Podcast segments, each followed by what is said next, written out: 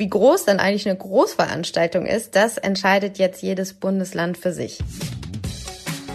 Die Bundeskanzlerin und die Regierungschefs der Länder haben entschieden. Das Kontaktverbot besteht weiter, aber schon bald werden einige Regeln gelockert. Was bedeutet das nun für unseren Corona-Alltag? Ich bin Lenne Kafka und heute spreche ich mit Wissenschaftsredakteurin Julia Köppe. Sie beobachtet die Corona-Pandemie für den Spiegel von Beginn an. Hallo Julia, schön, dass du Zeit hast. Ja, schön, dass ich dabei sein darf. Das Kontaktverbot wurde bis zum 3. Mai verlängert und jetzt kommt noch was Neues obendrauf. Es gibt zwar keine bundesweite Maskenpflicht, aber eine dringende Empfehlung der Regierung, eine Maske zu tragen. Was ist denn jetzt die Begründung für diese Entscheidung? Also über diesen Punkt, gerade die Maskenpflicht, ist offenbar auch länger gestritten worden. Also Bayerns Ministerpräsident Söder hatte sich äh, zum Beispiel für eine Maskenpflicht ausgesprochen und auch Forscher der Wissenschaftsakademie Leopoldina hatten die gefordert. Und aus China gab es sogar den Vorwurf, es sei das äh, entscheidende Versäumnis Europas gewesen, eben nicht auf Masken zu setzen. Man muss allerdings sagen, dass aus wissenschaftlicher Sicht überhaupt nicht klar ist, wie gut diese Masken wirken. Es gibt jetzt kleinere Studien, die gezeigt haben, dass zum Beispiel OP-Masken Coronaviren besser zurückhalten als andere Viren, aber ein sicherer Schutz vor einer Infektion sind solche Masken nicht. Die Idee dahinter ist aber, dass man eben, wenn man hustet oder niest und so eine Maske trägt, möglichst viele Partikel zurückhält, die eben infektiös sein können. Und da es auch so ist, dass das Coronavirus schon übertragbar ist, bevor die ersten Symptome auftreten, gilt diese Empfehlung auch für alle, die sich gesund fühlen. Und zwar eben immer dann, wenn man nicht diesen Mindestabstand von anderthalb bis zwei Metern einhalten kann. Also zum Beispiel in Geschäften oder in öffentlichen Verkehrsmitteln. Und um welche Masken handelt es sich jetzt? Also zu welchen wird es geraten? Sind es diese Masken, die ich jetzt überall beim Schneider kaufen kann und wo es so Tutorials auf YouTube gibt? Oder sind das andere Masken, zu denen dringend geraten wird? Explizit geht es nicht um FFP2 oder 3 Masken, die sind im Moment schwer zu bekommen und sind vor allem für medizinisches Personal vorgesehen und andere Berufsgruppen, die auf diese Masken angewiesen sind, weil sie sonst ihren Job nicht machen können. Für den Alltag reichen Stoffmasken. Die Voraussetzung ist allerdings, dass man die regelmäßig wäscht, dass man sie zum Beispiel in die Mikrowelle oder in den Backofen packt und dass man sich eben klar macht, dass sie auf jeden Fall kein sicherer Schutz sind und dass man trotzdem Abstandsregeln einhalten sollte. Wirst du so eine Maske tragen? Ich, ja, ich äh, denke, ich werde mich an das Gebot halten, ja.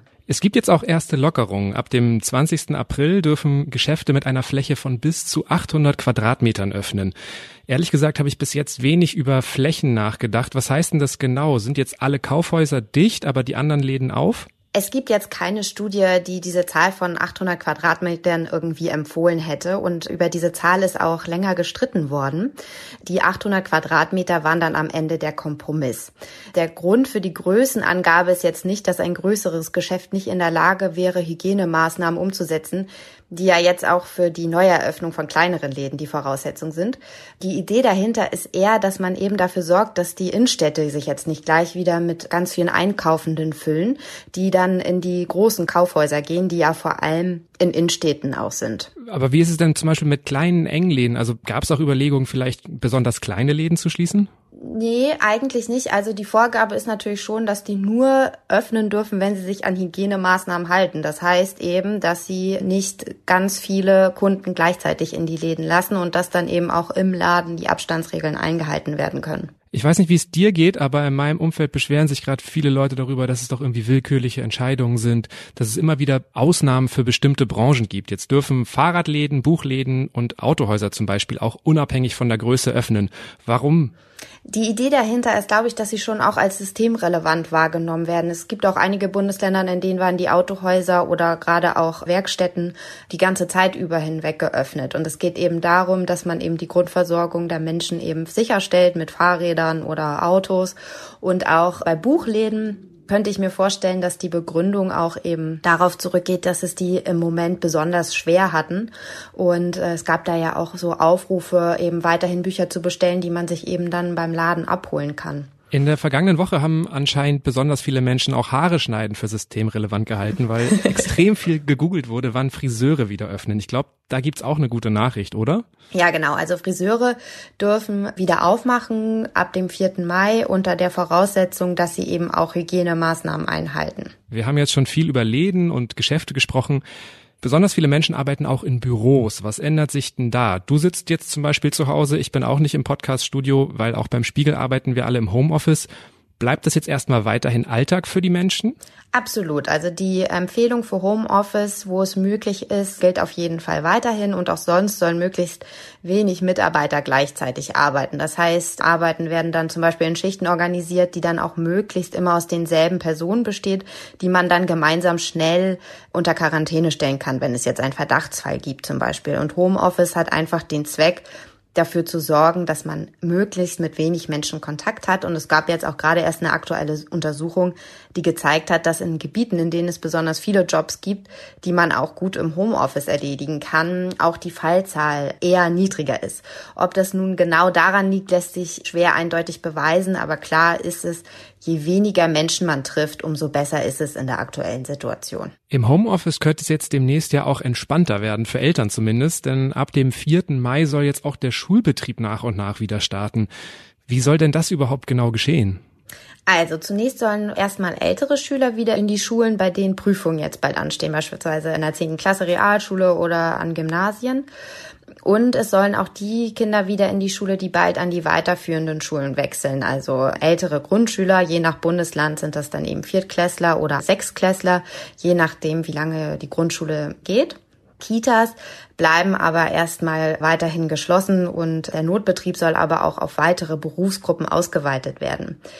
Wie das jetzt konkret alles ausfällt, ob zum Beispiel alle Kinder immer noch gemeinsam in die Pausen gehen sollen, ähm, wie viele Kinder tatsächlich in einem Raum unterrichtet werden und so weiter, das soll jetzt die Kultusministerkonferenz klären. Okay, aber es gab ja auch Ideen, dass nur noch 15 Kinder in einer Klasse unterrichtet werden sollen. In der Regel sind es ja mehr. Gibt es denn überhaupt genügend Lehrkräfte und Räume dafür? Also solange nicht alle Kinder gleichzeitig in die Schule gehen, gibt's natürlich genug Räume und vielleicht auch Lehrer, wenn die unter der Voraussetzung, dass die über mehrere Klassenstufen hinweg unterrichten können. Wie das dann aussieht, wenn alle Schüler wieder in die Schule gehen, das wird sich dann erst noch zeigen. Und das sind eben auch gerade die Pläne, an denen die Kultusministerkonferenz gerade arbeitet. Was sagen denn Wissenschaftler und Virologen dazu? Also es gab ja ein Papier von der Leopoldina zum Beispiel, die gesagt hat, dass auch durchaus jüngere Kinder wieder zur Schule gehen können mit der Begründung, dass die eben mit so Online-Schooling nicht so gut zurechtkommen. Allerdings gibt es da eben große Bedenken, weil gerade jüngere Kinder sich wahrscheinlich nicht an Abstandsregeln halten. Und auch wenn das Coronavirus gerade bei Kindern oft keine schwerwiegenden Folgen hat, so ist doch noch nicht klar, welche Rolle sie bei der Ansteckung spielen. Und solange das eben nicht klar ist, wird es wahrscheinlich auch noch weitere Einschränkungen bei Schulen geben. Das heißt, ein Ende ist auch noch nicht in Sicht eigentlich. Nein, also im Moment fährt die Bundesregierung auch zu Recht, wie ich finde, absolut auf Sicht. Ähm, jetzt muss ich erst mal zeigen, wie sich die allmählichen Lockerungen auswirken werden. Das lässt sich ungefähr in zwei Wochen ablesen und die Vereinbarung ist ja auch, dass sie sich jetzt in regelmäßigen Abständen, meist von zwei Wochen, wieder treffen, sich die Fallzahlen anschauen und dann gucken, welche Lockerungen möglich sind oder aber auch Lockerungen zurücknehmen müssen. In welchem Fall würden Sie denn Lockerung zurücknehmen oder auch eventuell die Maßnahmen nochmal verschärfen? Es wurde ja viel über Ansteckungszahlen gesprochen. Wie müssten sich denn die Zahlen dafür entwickeln? Ein Faktor, über den gerade viel gesprochen wird, ist die Reproduktionszahl. Sie beschreibt, wie viele weitere Menschen ein Corona-Patient ansteckt. Im Moment liegt dieser Wert ungefähr bei eins. Und das bedeutet, dass das Gesundheitssystem laut Modellrechnung gerade so damit zurechtkommt, ohne dass es zu einer Überlastung kommt. Dieser Spielraum ist jedoch relativ klein. Das hat Angela Merkel am Mittwochabend in der Pressekonferenz auch nochmal deutlich gemacht. Wenn dieser Wert zum Beispiel auf 1,3 steigt, dann würde das bedeuten, dass das Gesundheitssystem womöglich schon im Juni überfordert sein könnte. Wenn also die äh, aktuellen Lockerungen dafür sorgen, dass die Reproduktionszahl in die Höhe geht, dann könnte ich mir vorstellen, dass eben die Lockerungen zurückgenommen werden.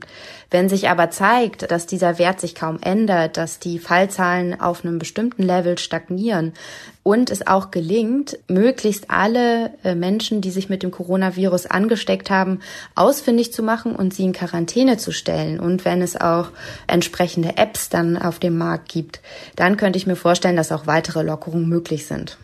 In der aktuellen Situation geht es natürlich aber auch ein Stück weit um Eigenverantwortung. Welche Zahlen sprechen denn überhaupt gerade so ein bisschen lockerer mit dem Thema umzugehen? Ähm, Gibt es da Argumente, die für eine Lockerung sprechen oder sind die Zahlen eher so, dass man sagt, nee, eigentlich nicht? Also gerade bei der Eigenverantwortung sind ja gerade keine Lockerungen geplant. Und das ist auch richtig so, denn die Kontaktsperre gilt erstmal weiterhin.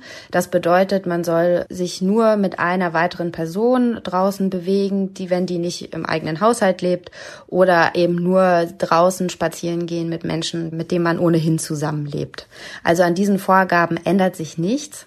Ein Thema, was ja auch mit Eigenverantwortung zu tun hat, ist das Thema Reisen. Die Sommerferien rücken näher. Es gilt immer noch eine weltweite Reisewarnung. Die Reisebestimmungen sind erstmal nicht gelockert. Auch in nächster Zeit sollen wir private Reisen bleiben lassen und wir sollen möglichst auch keine Verwandten besuchen. Ist das jetzt nur eine Aufforderung oder ist das auch ein Verbot? Sagen wir es mal so, es gibt auf jeden Fall die eindringliche Bitte, auf solche Reisen zu verzichten. Und ich habe das Gefühl, dass die Regierung im Moment da eher auf die Bereitschaft der Bevölkerung setzt, als wirklich auf harte Sanktionen.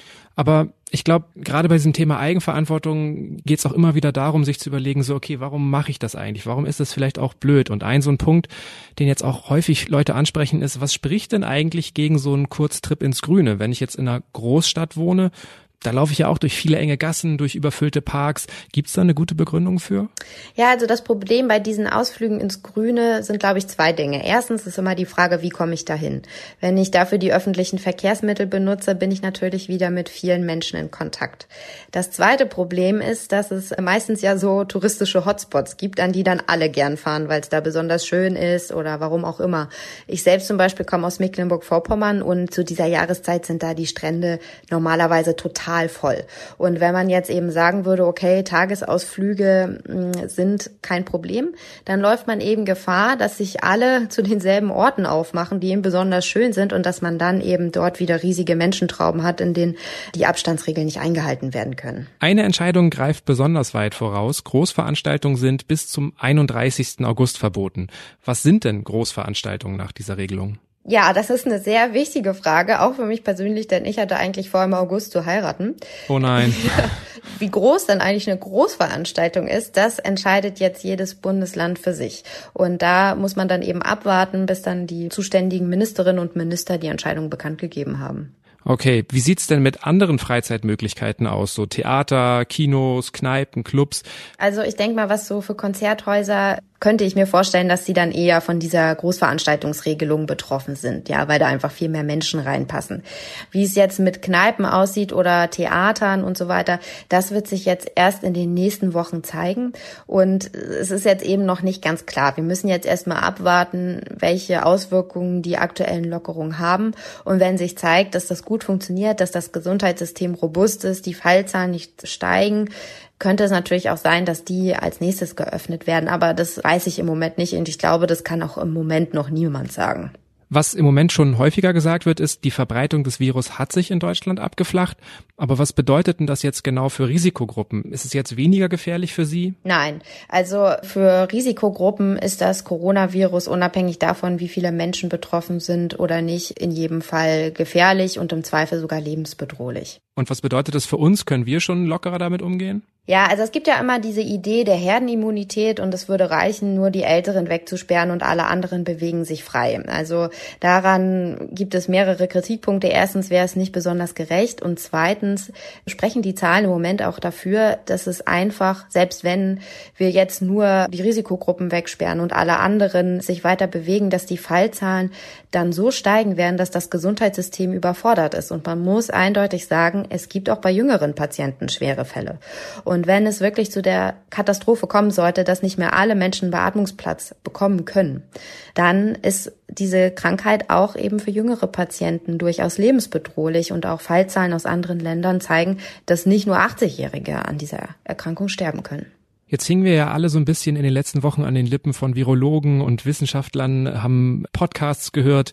Inwieweit ist die Politik denn jetzt deren Rat gefolgt? Was ist dein Eindruck?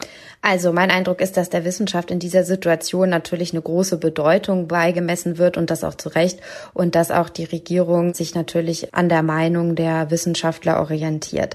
Was ich aber glaube, ist, dass es in der Bevölkerung manchmal eine falsche Vorstellung davon gibt, was Wissenschaft wirklich leisten kann im Moment. Also zum Beispiel die Vorstellung, dass man ganz einfach ausrechnen könnte, welche Maßnahme jetzt möglich ist, ohne das Gesundheitssystem zu überlasten. Aber dafür gibt es einfach noch zu viele Unbekannte in der Gleichung. Ja, es ist zum Beispiel noch nicht bekannt, wie viele Menschen sich vielleicht unbemerkt angesteckt haben, ohne es zu wissen. Also wie groß vielleicht die Immunität auch schon ist.